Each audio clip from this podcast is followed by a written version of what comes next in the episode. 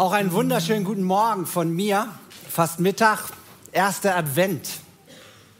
Rissi hat es schon gesagt, wir gehen mit großen Schritten auf äh, Weihnachten zu. Und wir starten heute auch mit einer Serie, Hoffnung heißt sie. Und das oder diese Serie mündet am 24.12.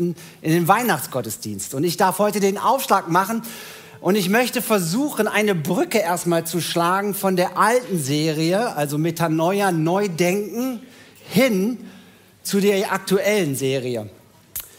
Gerade wenn es um das Thema Hoffnung geht, glaube ich, brauchen wir ein anderes, beziehungsweise vielleicht sogar auch ein neues Denken. Wenn wir auf diese Welt schauen und wenn wir da auch Hoffnung finden wollen, dann brauchen wir oft ein anderes Denken. Hoffnung gerade in dieser Zeit? Fragezeichen. Ich persönlich, ich persönlich fühle mich in dieser Zeit oft wie so eine Raupe. Martin hat das auch benutzt in seiner Predigt, so dieses äh, raubst du noch ähm, durch die Welt. Ich fühle mich manchmal so wie so eine kleine Raupe. Am liebsten würde ich mich bei all diesen negativen Nachrichten, die auf mich hereinprasseln, in so einen Kokon zurückziehen und alles versuchen auszublenden. Und es belastet oft mich, diese Destabilisierung der Welt, Energie- und Klimakrise, der Krieg in der Ukraine, die Zustände im Iran, Erderwärmung. Überall sind die Medien voll von dramatischen Nachrichten. Und ich fühle mich oft so wie eine Raupe. Und dann fangen alle an, über Blackout zu reden. Und ich muss euch ehrlich sagen, das ist irgendwie so ein kleiner Virus. Ne? Wenn einer mal sagt, hey, Blackout, hast du mal, kümmerst du dich schon darum, wenn das passiert, hast du einen Generator, hast du Kerzen? Und ich so, nee, und dann wirst du unsicher und am liebsten würde ich mich verkriechen und überlegen, muss ich jetzt was machen? Kommt ein Blackout? Keine Ahnung. Aber ich fühle mich oft wie eine dicke, fette, ängstliche Raupe und auch oft negativ. Wisst ihr, wir Deutschen, ich verallgemeiner, sind mittlerweile in der Welt bekannt über die German Angst. Es gibt mittlerweile ausländische Forschungen sogar, die sich mit dieser German Angst beschäftigen. Da steht, die Deutschen sind Bedenkenträger, leben täglich mit Existenzängsten und hassen Veränderungen. Sehr klischeehaft, weiß ich. Äh, ihr seid anders, weil ihr liebt Veränderung, sonst würdet ihr nicht in der Treffpunkt Leben sein. Aber wisst ihr, es gibt die äh, UNICE Security Index, der auf einer halbjährlichen Umfrage zur nationalen finanziellen, Internet- und persönlichen Sicherheit basiert, zeigt für Deutschland derzeit einen Wert von 146 auf dem Index, möglich sind 300. Zum Vergleich, Großbritannien hat auf dem Index 103 die Holländer 66 Punkte. Es zeigt, dass Deutsche dazu neigen, oft Angst zu haben, negativ zu sein, Sicherheitsbedürfnisse hoch. Ich glaube, Deutschland hat die höchsten Versicherungspolicen weltweit, die abgeschlossen werden. Wir versuchen eine Sicherheit zu haben. Wisst ihr, und diese Predigt heute wird dich vielleicht etwas verstören oder vielleicht auch ein bisschen strecken.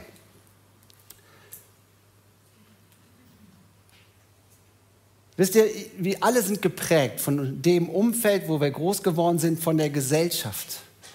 Und jeder von euch hat ein Denksystem. Und ein System braucht manchmal einen Verstörer. Man nennt es Perturbation, also etwas, was das Denk äh, dieses System versucht aufzusprengen und zu verstören, damit etwas Neues kommt. Mein Wunsch und mein Gebet ist es heute, dass du zu einem neuen Denken kommst und erkennst, wie stark die Hoffnung ist, die wir in Gott haben. Mein Wunsch ist es, dass wir vielleicht durch diese Predigt einen Ansatz bekommen, Leichtigkeit wie ein Schmetterling zu bekommen. Weil darum geht es heute. Vielleicht kann die Predigt heute ein Gedankenanstoß für dich sein. Und wisst ihr, mir geht es nicht darum, das alles zu sagen, alles rosa-rot zu färben und alles durch so eine rosarote Brille zu sehen. Und ach, ist doch alles gar nicht so schlimm. Ist doch alles easy. Und äh, man versucht das einfach so wegzugehen, darum geht es mir gar nicht. Ich möchte heute nicht durch eine rosabrote Brille mit euch äh, predigen, sondern ich glaube, dass es nötig ist, dass wirklich Veränderung erst dann geschieht, wenn sich unser Denken verändert. Und dazu soll diese Predigt dienen. Ihr Lieben, ich hatte ja, die meisten von euch wissen das, ich hatte ja eine Auszeit von drei Monaten, ein Sabbatical. Ähm, und das war eine Zeit, wo ich viel nachdenken konnte, wo ich viel lesen und reflektieren konnte. Und wisst ihr, in dieser Zeit ist mir eine Spannung in meinen Gedanken und auch in meinen Emotionen deutlich geworden, die ich erlebe. Und vielleicht entdeckt einer die gleiche Spannung bei sich auch. Was ist das für eine Spannung? Auf der einen Seite erleben wir diese negative, dramatische Welt. Alles scheint sich zu destabilisieren und die Säulen, die über Jahrzehnte uns Sicherheit gegeben haben, fangen an, äh, fangen an zu schwanken und alles wird unsicher. Und auf der anderen Seite ist die Perspektive der Bibel. Die Bibel zeigt eine ganz andere Sicht auf dieser Welt. Und diese Spannung habe ich gespürt. Das Negative und auf der anderen Seite das, was in der Bibel steht. Manche Spannungen kann man nicht auflösen und ich weiß nicht, ob ich schaffe, diese Spannung aufzulösen. Aber diese Perspektive der Bibel ist, wir feiern am 24.12. In vier Wochen feiern wir das Fest der Geburt des Retters, des Erlösers, des verheißenen Messias, der geboren wurde und der die Welt erretten wird. Sein Kommen beziehungsweise seine Geburt ist schon im Alten Testament lange vorher angekündigt worden. Und die Menschen damals, bevor Jesus geboren ist, rechneten mit diesem Kommen des Messias und dass er ein neues Reich gründet. Und das ist im Alten Testament oft angekündigt worden. Einer der größten Propheten im Alten Testament war der Prophet Daniel. Ich kann jetzt nicht zu stark in diese Details reingehen, aber Daniel lebte im babylonischen Exil. Und er war einer der größten Propheten, die Gott gebraucht hat, um die Perspektive deutlich zu machen, wie es mit der Welt weitergeht. Und da gab es diesen babylonischen König, der nannte sich Nebukadnezar. Und Gott hat diesem König einen Traum gegeben. Und äh, ich mache eine lange Geschichte sehr kurz. Daniel hat von Gott die Offenbarung bekommen, was dieser Traum bedeutet. Da, der Nebukadnezar hat nämlich von einer Statue geträumt. Da steht drin, in Daniel 2 könnt ihr das alles nachlesen. Eine große Statue, der Kopf aus Gold, Brust und Arme aus Silber, Hüfte aus Bronze, Beine aus, äh, Beine aus Eisen, Füße aus Eisen und Ton. Nebukadnezar hat von Gott diesen Traum bekommen und Daniel hat das auch gesehen und wusste, was dieser Traum bedeuten würde. Er konnte sogar sagen, wie der Traum genau war. Und Daniel sagt da, und das lese ich euch kurz vor, als er Nebukadnezar diesen Traum gedeutet hat, steht da, während du noch in der Betrachtung versunken warst, löste sich auf übernatürlicher Weise ein Stein aus einem Berg. Er schlug gegen die Füße des Standbildes, die ja aus Eisen und Ton bestanden, und zerschmetterte sie. Da wurden auf einen Schlag Eisen, Ton, Bronze, Silber und Gold zertrümmert. Die Stücke wurden vom Wind verweht, so wie im Sommer die Spreu auf der Tenne vom Wind davongetragen wird und es blieb nichts von der Statue übrig. Der Stein aber, der die Vernichtung des Standbildes verursacht hatte, wurde zu einem großen Berg, der schließlich die ganze Erde erfüllte. Der Stein löst sich in diesem Traum und zerschmettert diese Statue. Und da sind sich alle Bibelausleger einig, dass diese Standbilder, diese einzelnen Teile des Körpers Weltreiche deutlich machten. Kopf aus Gold, das babylonische Reich. Brust und Arme aus Silber, das medo-persische Reich. Hüfte aus Bronze, das griechische Reich. und Beine aus Eisen, Füße aus Eisen und Ton war das römische Reich. Und dann, wenn dieses Reich gekommen ist, das römische Reich, und das war gerade in der Zeit, wo Jesus geboren ist, löst sich ein Stein und zerschmettert diese Weltreiche. Und Daniel erklärt dieses prophetisches Bild über Nebukadnezar in folgenden Versen. Daniel 2, Vers 44. Aber in den Tagen der Herrschaft dieser Könige wird der Gott des Himmels ein Reich errichten, das für alle Ewigkeit Bestand hat. Kein anderes Volk wird je die Gewalt über dieses Reichs, Reichs an sich reißen können. Es wird alle jene Königreiche zerschmettern und vernichten, selbst aber für immer bestehen bleiben. 490 Jahre vorher ist diese Offenbarung, diese Prophezeiung gekommen, dass es ein neues Reich geben wird, was diese Reiche zerschmettern wird. Und es wird groß werden von einem kleinen Stein zu einem großen Berg. Gott kam auf diese Welt und ist in einem Stall geboren und das feiern wir. Und als Jesus geboren wurde, sind diese Engel erschienen und in Lukas 2, Vers 10 steht, fürchtet euch nicht, sagt der Engel zu den Hirten. Siehe, ich verkündige euch große Freude, die allem Volk widerfahren wird, denn euch ist heute der Retter geboren, welcher ist Christus, der Herr in der Stadt Davids. Und das feiern wir in vier Wochen. Jesus ist geboren und diese Prophetie aus dem Alten Testament ist da Wirklichkeit geworden. Und nach dieser Geburt ist 30 Jahre später ein Mann in der Synagoge aufgestanden und hat gesagt, das Reich Gottes ist mitten unter euch. Und aus der biblischen Sicht ist mit Jesus das Reich Gottes auf diese Welt gekommen. Der Himmel auf die Erde. Ein Reich, welches für Ewigkeit Bestand hat. Und das hat mich in diese Spannung gebracht auf dieser einen Seite diese negative Welt zu sehen und auf der einen Seite, dass da das Reich Gottes mit Jesu Geburt gekommen ist und er die Welt retten will. Und das ist eine Spannung. Erlebt ihr diese Spannung auch? Versteht ihr? Das ist diese Wahrnehmung dieser Welt versus Zusagen in der Bibel. Aber wie sehen und erleben wir die Welt? Ihr habt eine Umfrage gemacht und die möchte ich gerne mit euch mal kurz angucken, was ihr so geantwortet habt.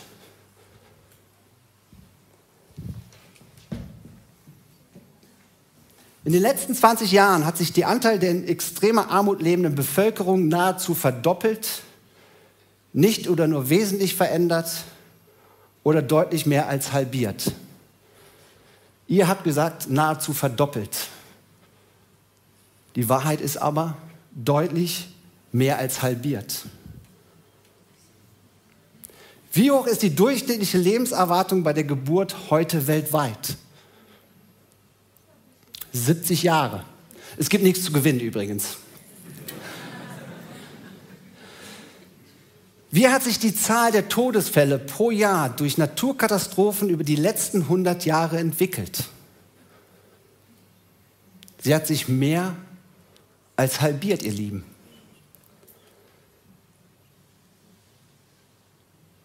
Wie viele der einjährigen Kinder auf der Welt sind gegen irgendwelche Krankheiten geimpft? 80 Prozent. Wie viele Menschen auf der Welt haben gewissen Maß an Zugang zu Elektrizität? Es sind 80 Prozent. Eine Umfrage, die uns vielleicht zeigen kann, dass vielleicht die Welt gar nicht so schlimm ist, ihr Lieben, wie wir oft meinen.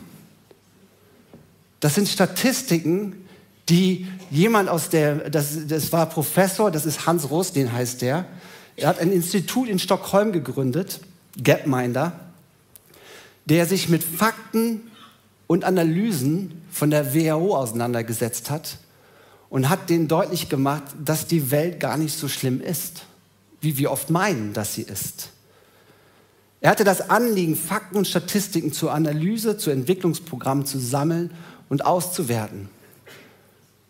Und er hat ein Buch rausgebracht, ich habe das hier, Factfulness heißt das, aber der hat auch eine riesen Homepage, er lebt leider nicht mehr, aber das Institut gibt es immer noch. Er beschäftigt sich damit zu gucken, was sagen eigentlich die statistischen Zahlen weltweit, wie es um die Welt aussieht. Ich habe euch noch mehr Grafiken mitgebracht und ich möchte die erste euch zeigen. 1900. Ist, ich erkläre das kurz. Ihr seht da so kleine Blasen oder Kreise im Diagramm. Jedes dieser Kreise steht für ein Land. Rot ist Asien, die zwei großen ist China und Indien übrigens. Gelb ist Europa, blau sind Länder aus Afrika, grün ist Amerika. Und es zeigt das Jahr 1900. Auf der linken Seite, die vertikale, ist die Lebenserwartung. Rechts unten, die horizontale, ist das Durchschnittseinkommen in Dollar. Und ich fand das sehr interessant zu sehen, dass damals natürlich die Lebenserwartung circa bei 35 Jahren lag, 1900. Und das Durchschnittseinkommen, seht ihr auch, war sehr gering. Die Größe der Blase zeigt sozusagen, wie viele Menschen in diesem Land lebten. 1900 war also sozusagen die Lebenserwartung um die 32 und die Welt lag in Armut da. 60 Jahre weiter sieht die Grafik schon etwas anders aus. 1960 machte die damaligen Industrieländer einen Sprung.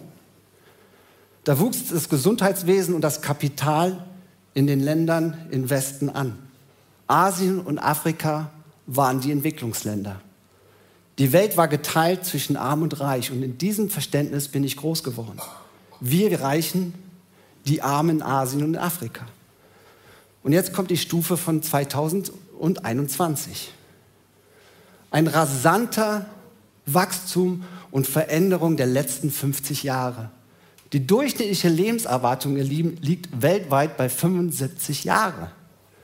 Die meisten Menschen auf dieser Erde leben mit Ländern mit mittleren Einkommen. Das Gesundheitswesen ist für viele Menschen da. 80 Prozent der Kinder werden geimpft. Zugang zu Elektrizität 80 Prozent. Produktivität, Schulbildung und Investitionen für die meisten Menschen möglich. Und ich fand diese Grafiken mega interessant, weil die für mich ein ganz anderes Weltbild auf einmal deutlich machten. Ich weiß nicht, wie es euch damit geht. Ihr könnt das alles im Internet nachlesen unter gapminder.org. Aber wisst ihr, ich fand diese Grafiken auf der einen Seite interessant, aber natürlich gibt es immer noch viel Leid und viel Elend auf dieser Erde. Und da will ich gar nichts vormachen und nichts mit der roten Brille, rosarote Brille sagen. Und die Eindrücke sind immer noch real, dass viel zu viele Menschen Hunger leiden, viel zu früh sterben und dass Kriege immer noch da sind. Wisst ihr, man kann es eigentlich so vergleichen, dass diese Welt, ein Bild zu benutzen, ein Frühchen auf der Frühgeburtenstation ist. Die Welt ist schlecht gewesen, seitdem die Menschen sich von Gott abgewandt haben. Ich glaube an diesen Sündenfall. Und das ist, dass die Welt insgesamt wie ein Frühchen auf der Frühste äh, Frühstation ist. Es ist ein dramatisches Erleben. Viele Kabel und Lebenserhaltungsgeräte sind angeschlossen, aber das Frühchen wächst. Es wird stabiler. Kabel werden abgenommen.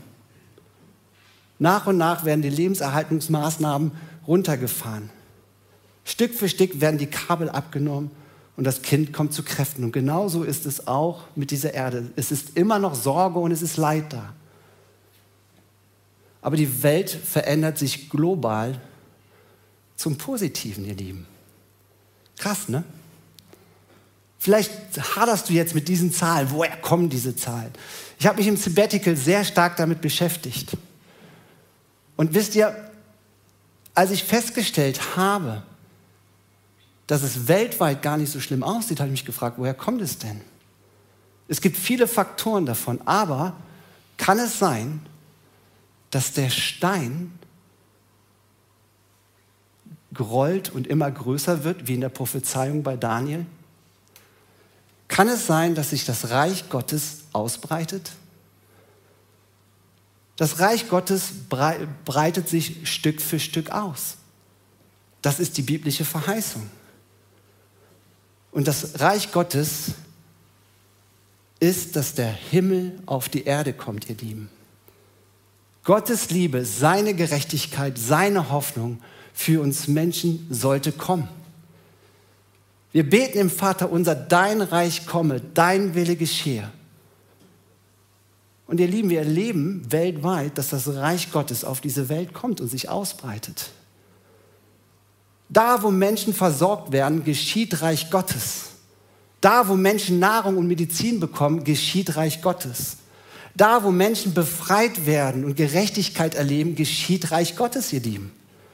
Da, wo Unterdrückte und Armen geholfen wird, geschieht Reich Gottes.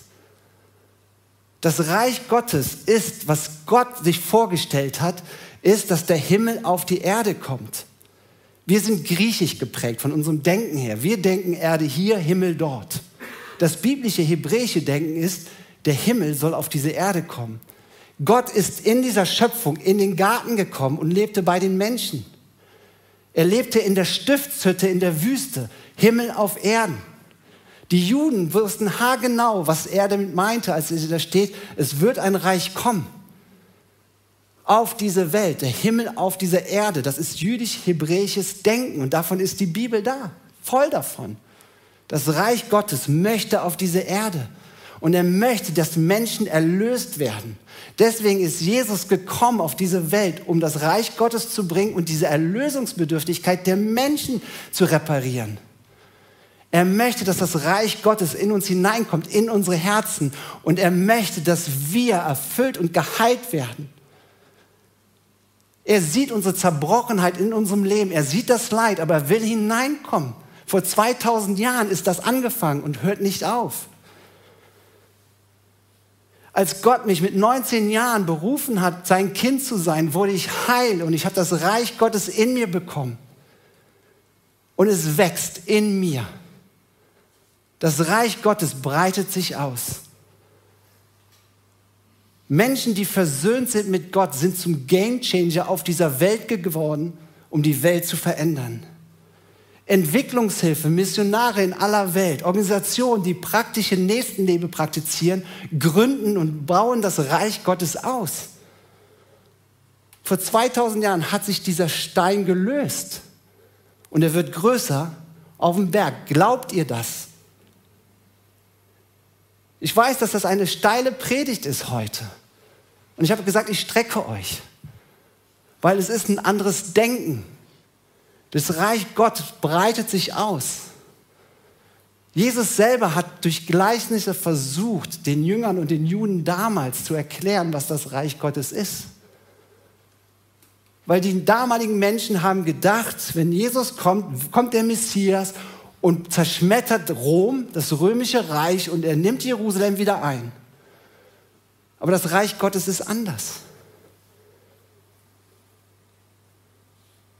Die damaligen Menschen glaubten, dass das Reich ein Land mit Landesgrenzen ist, mit Infrastruktur, Herrschaftsmandat, dass Jesus, der Messias, kommen wird und Rom aus, äh, aus Jerusalem herausholen würde und ein Reich gründen werde, wo er wieder regiert.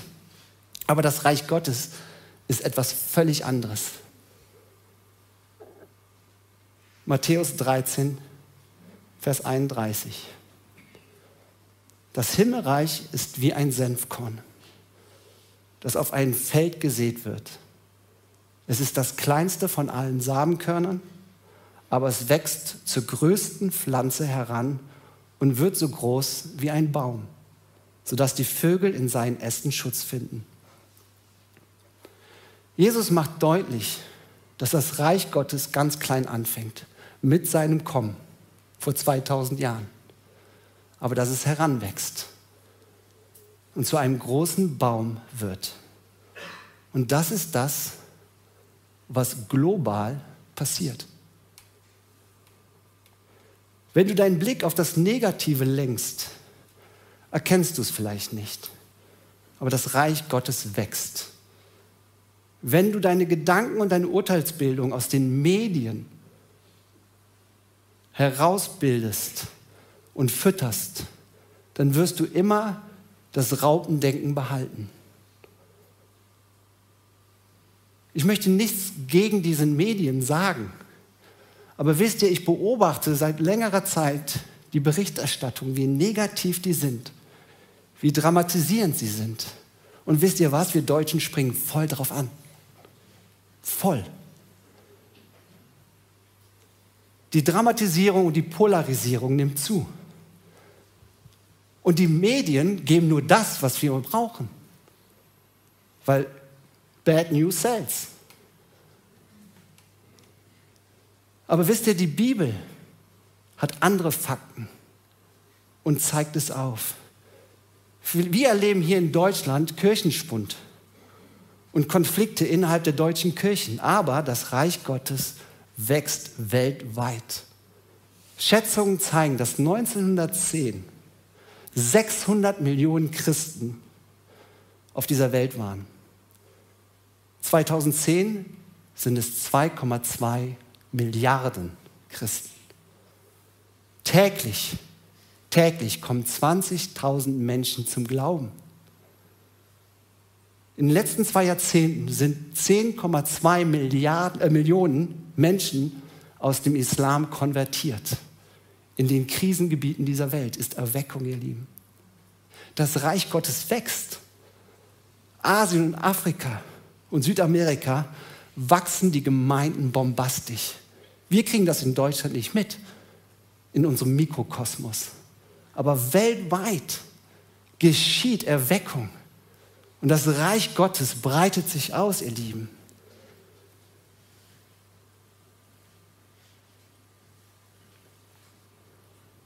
Was du in deiner Welt erlebst, in deinem Mikrokosmos, musst du in Relation zur ganzen Welt sehen.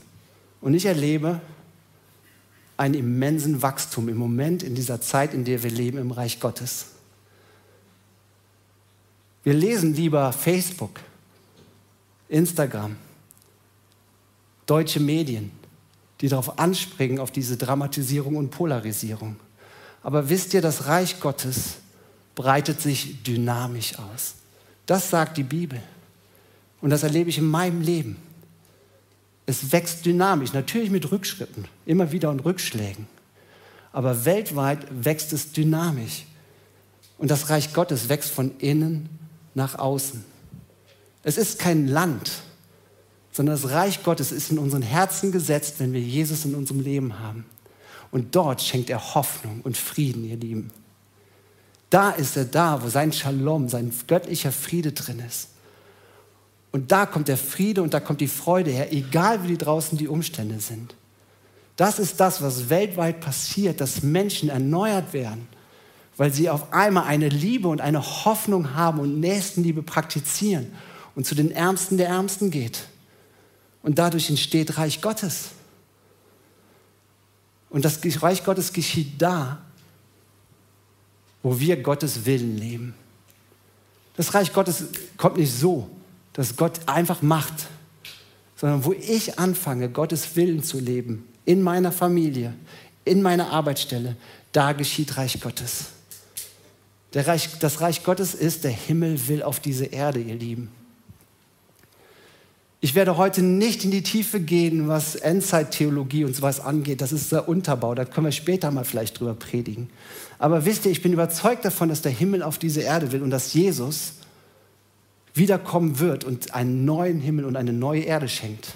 Aber so lange breitet sich das Reich Gottes aus und wir haben eine Hoffnung, eine Hoffnung, die von uns innen heraus ausfüllen kann und leuchten kann. Wisst ihr, wir sind in einem Gewinnerteam, wenn wir bei Gott sind. Vielleicht fühlst du dich hier wie ein Loser und in so einem Verliererteam. Aber das Reich Gottes Team ist das Gewinnerteam, weil er hat es angefangen. Der Stein, der in Daniel prophezeit ist, ist am Rollen. Und er wird größer. Amen. Amen. Dann strahlt mal ein bisschen mehr. Aber das ist doch eine Wahnsinnsbotschaft, ihr Lieben, die wir verbreiten dürfen. Wisst ihr, ich bin rausgegangen von Facebook und von Instagram. Ich bin rausgegangen aus diesem, ich gucke nur einmal am Tag Nachrichten. Nicht mehr, weil ich keinen Bock habe auf diese Dramatisierung. Die Welt ist schlimm, ja. Das Frühchen ist immer noch auf der Frühgeburtenstation. Und wir erleben Leid, wir erleben Not. Aber ich bin Gamechanger, weil ich die Hoffnung in mir habe. Und ich kann den Menschen Hoffnung geben, weil Jesus der ist, der die Hoffnung bringt. Du bist der Gamechanger, weil du das Reich Gottes in dir hast. Du kannst noch so oft das Vaterunser beten, dein Reich komme, dein Wille geschieht. Da, wo du anfängst, Gottes Willen zu leben, als erste Priorität zu setzen, da bist du ein Gamechanger und verbreitest das Reich Gottes auch hier in Deutschland, hier in dieser Weihnachtszeit. Deswegen ist es so genial, dass wir eine Hoffnung haben, die leuchtet. Römer 60, äh, Jesaja 60 möchte ich euch vorlesen, fünf Verse. Steh auf und leuchte. Denn dein Licht ist gekommen und die Herrlichkeit des Herrn erstrahlt über dir. Denn die Erde ist von Finsternis zugedeckt und die Völker liegen in tiefer Dunkelheit. Aber über dir strahlt der Herr auf. Man kann seine Herrlichkeit über dir schon erkennen. Völker strömen zu deinem Licht. Mächtige Könige, kommen zum Glanz, der über dir aufgeht. Sieh dich um. Alle versammeln sich und kommen zu dir. Deine Söhne kommen aus fernen Ländern. Deine Töchter werden auf den Arm getragen. Du wirst es sehen und deine Augen werden leuchten. Dein Herz wird vor Freude hüpfen und weit werden. Eine Prophezeiung aus dem Alten Testament, die für uns gilt und für die damaligen Juden, die auch Jesus erlebt haben, als der, der kommt, als der Retter, der auf diese Welt kommt, der in Bethlehem geboren ist. Und das wollen wir verbreiten, ihr Lieben. Wir sind Hoffnungsträger. Ihr Lieben, das ist das, was mir im Sabbatical deutlich wird. Ich möchte mein Raupendenken sein lassen. Weil ich weiß, dass in diesem Wort Gottes, das sind die Fakten. Und da steht drin, dass das trachtet zuerst nach dem Reich Gottes und seiner Gerechtigkeit. Und ich fütter mich jeden Tag mit diesem Verheißung, weil ich sonst aus meinem Rautendenken nicht rauskomme. Und mein Wunsch ist, dass ihr Lieben, dass wir alle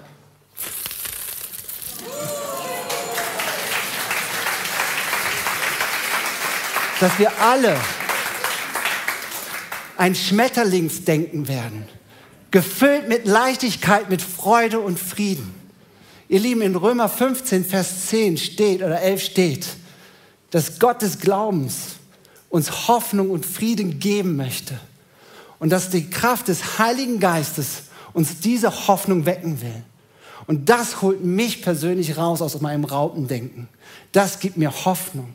Dafür ist aber Metanoia nötig, um diese Hoffnung zu leben. Ihr Lieben, die Welt ist nicht so schlimm. Sie ist nicht gut. Vieles noch nicht äh, Positives. Aber weltweit geschieht das Reich Gottes, ihr Lieben. Und das gibt mir Hoffnung. Amen. Amen. Amen.